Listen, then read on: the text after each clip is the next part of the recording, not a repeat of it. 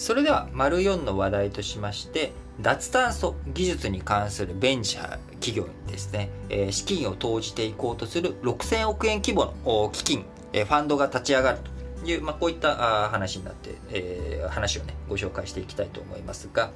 アメリカの投資ファンド、TPG キャピタル、えー、こちらが気候変動対策に特化したファンドを蘇生していくということで、えー、当初の運用規模としては約54億ドル、えー、なので約6000億円ですね。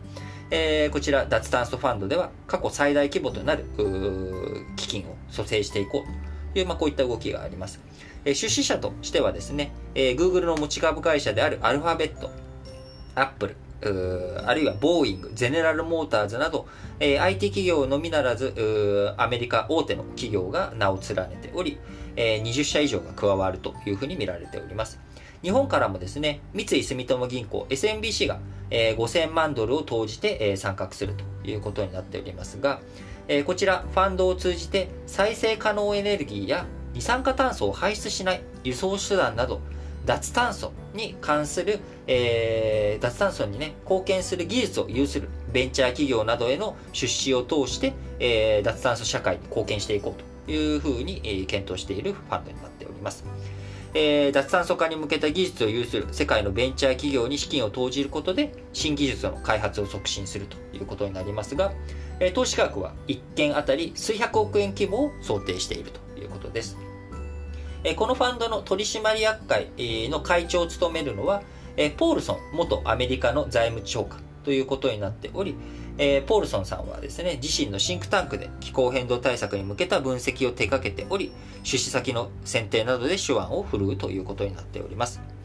えー、ここの気候変動対策めぐってはですね、アメリカのアップル、2億ドル規模の森林再生ファンドを立ち上げたほか、えー、アルファベット、グーグルの持ち株会社ですね。アルファベットが環境関連などに資金使途を絞った社債、サステナビリティボンドの発行を決めるなど、アメリカの IT 大手、え、取り組みが加速しております。え、その一方気候、気候変動対応に関する技術を有したベンチャー企業に出資するファンドに、えー、IT 大手が参画するっていうのは、まあ、異例なことになっておりますけれども、え、どういった背景があるかというと、えー、こういったあファンドに出資することによって、このファンドからお金が出ていく、その先、えー、投資先が有する技術、え、こんな技術を持ってます。だから私たちに投資してくださいっていうことを当然、ベンチャー企業は